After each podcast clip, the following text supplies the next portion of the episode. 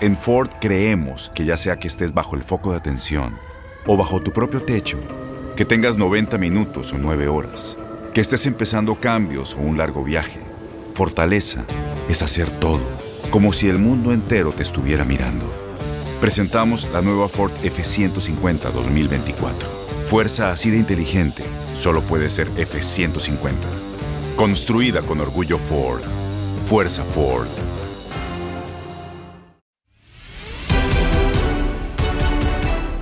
En Contacto Deportivo platicamos con Osvaldo Sánchez sobre lo que dejó la jornada de mitad de semana para Santos, América, Chivas y Cruz Azul. Lo escuchas en lo mejor de tu DN Radio. Opiniones del partido de ayer es la segunda derrota de Santos en el torneo contra un rival que creo yo en el papel pues parecía fácil para el equipo de Guillermo Almada. ¿Crees que Santos tenga la posibilidad de pelear por el título después de caer ante los Pumas ayer? Mira, la verdad que el partido de ayer fue engañoso. Creo que Santos tuvo muchas oportunidades de gol con ese fútbol fluido, dual, muy dinámico, sobre todo con buena defensa y con buen desdoble ofensivo por la por la juventud de sus jugadores, pero me parece que la figura fundamental fue Alfredo Talavera. Soy de la idea de que Talavera tuvo dos intervenciones magistrales cuando el partido estaba vivo. Una la tengo muy presente del Mudo Aguirre, el delantero de Santos, mete un remate de cabeza muy sólido que termina desviándolo muy bien Talavera. Este delantero, el mudo, es de hecho de San Pedro de las Colonias, un pueblo muy, muy, bonito cerca de Torreón. Y, es un jugador que tiene, que tiene buena naturaleza ofensiva. Entonces, ¿a dónde quiero llegar? Creo que Pumas gana merecidamente no lo sé porque fue más contundente, pero Santos sigue teniendo un fútbol muy dual. Lo cierto es que esta victoria para Pumas le da tres puntos de oro porque venía en una debacle eh, brutal y creo que el equipo de Lini va a tomar confianza. Y del tema de Santos, fíjate cómo hay canchas que se te indigestan. Hace muchísimos años que Santos no puede ganar en, en, CEU. Pumas es un equipo que siempre se le ha complicado y creo que así se gestó el partido. No sé qué piensen ustedes. Con relación a lo que dices de Talavera, eh, sensacional, eh, excepcional. Eh, la jugada del penal, ¡ah! una mano muy, muy dudosa, pero coincido contigo. Y, te pregunto, cambiando de tema y cambiando de, de equipo, mi querido arquerazo, eh, Cruz Azul. Cruz Azul alterna en, su alineación y, Juan Máximo Reynoso le da minutos a gente que no había, había tenido eh, la misma actividad que, los eh, supuestamente titulares. ¿Tú cómo lo interpretas, Osvaldo, esto? Esto de que haya alternado, porque para el jefe Tomás Boy dice que fue una falta de respeto. ¿Tú qué piensas, Osvaldo? la verdad no coincido con Tomás Boy. Creo que Tomás debería asumir que su equipo se vio superado a Tomás se le hace muy fácil de repente poner adjetivos para justificar una derrota de su equipo. Yo soy de la idea de que Cruz Azul hace lo correcto porque Juan Máximo Reynoso sabe perfectamente cómo van las cargas de sus jugadores. Ha tenido mucho desgaste no solo en lo futbolístico, sino en lo anímico y que haya hecho siete modificaciones a mí me parece magistral y te voy a explicar por qué. Porque eso va a crear una sinergia positiva muy importante en el propio equipo porque le va a dar competencia a los jugadores. Destaco la actuación de Sebastián Jurado que por fin puede conseguir su primer triunfo con la camiseta de Cruz Azul. Este portero que prometía mucho en Veracruz y que su carrera parecía que le negaba resultados positivos y tiene una tiene una jugada magistral frente al Vasco Aristigueite, el jugador venezolano de Mazatlán, en una jugada de un centro transversal que termina rematando muy fuerte de, de, manera de primera intención y Sebastián Jugador lo manda a tiro de esquina de manera perfecta. Entonces, creo yo que Juan Reynoso está haciendo un gran trabajo. Eh, siento que ha sido muy dual en sus alineaciones y sobre todo va encontrando el nivel importantísimo de muchos jugadores. Destaco al Piojo Alvarado, destaco a Vaca, destaco a Romo, que te puede jugar como central, como, como como contención, como volante por derecha, como nueve y medio detrás del diez. Entonces es un tipo que está jugando bastante bien y este equipo la verdad que nos tiene sorprendidos a todos. Ya ligó siete triunfos de manera consecutiva y para nada veo que es una falta de respeto que haya hecho modificaciones en su alineación. De acuerdo. Osvaldo, y para preguntarte de otro equipo que conoces muy bien, las Chivas Rayadas del Guadalajara, tienen ya cinco partidos sin perder. Creo que han mostrado, hay partidos en los que se ven muy bien, hay partidos en los que se ven muy mal. ¿Crees que seguirá así el rebaño o ya veremos más calidad en el equipo de Víctor Manuel Bucetich, considerando que ya en dos semanas se viene el Clásico Nacional ante América?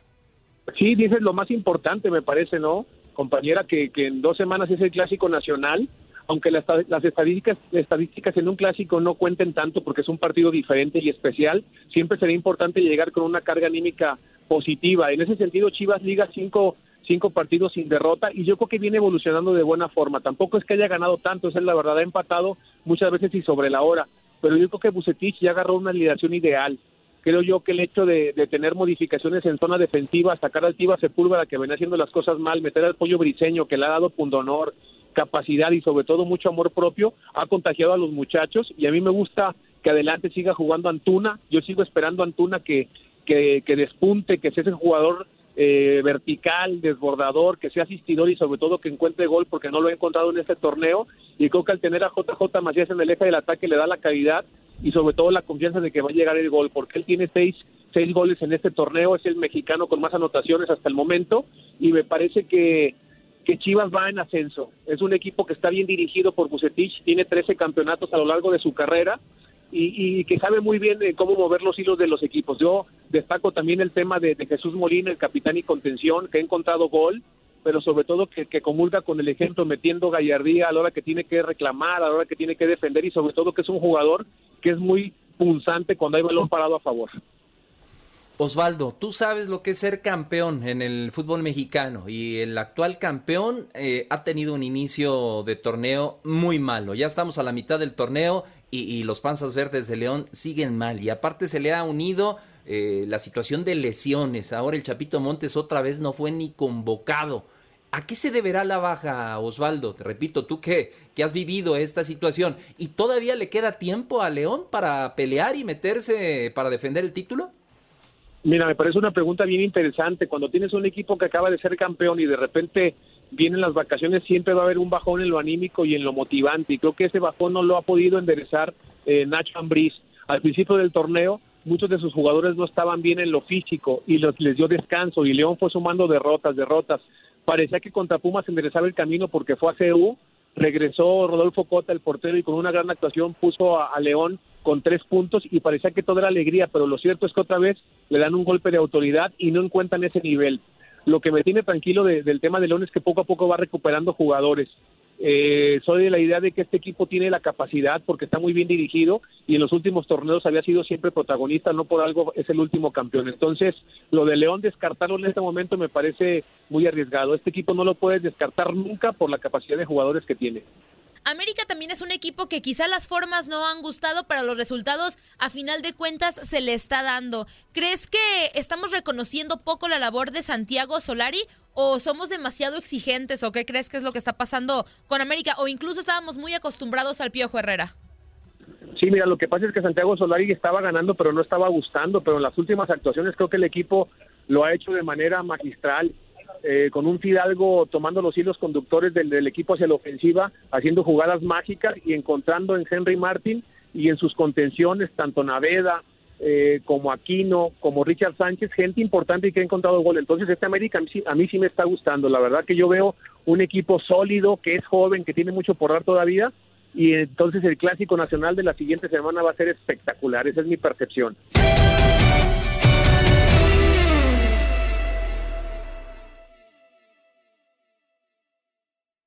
Boost Mobile tiene una gran oferta para que aproveches tu reembolso de impuestos al máximo y te mantengas conectado. Al cambiarte a Boost, recibe un 50% de descuento en tu primer mes de datos ilimitados. O, con un plan ilimitado de 40 dólares, llévate un Samsung Galaxy A15 5G por $39.99. Obtén los mejores teléfonos en las redes 5G más grandes del país. Con Boost Mobile, cambiarse es fácil. Solo visita boostmobile.com. Boost Mobile, sin miedo al éxito. Para clientes nuevos y solamente en línea, requiere AroPay. 50% de descuento en el primer mes requiere un plan de 25 dólares al mes. Aplican otras restricciones. Visita Boost Mobile para detalles.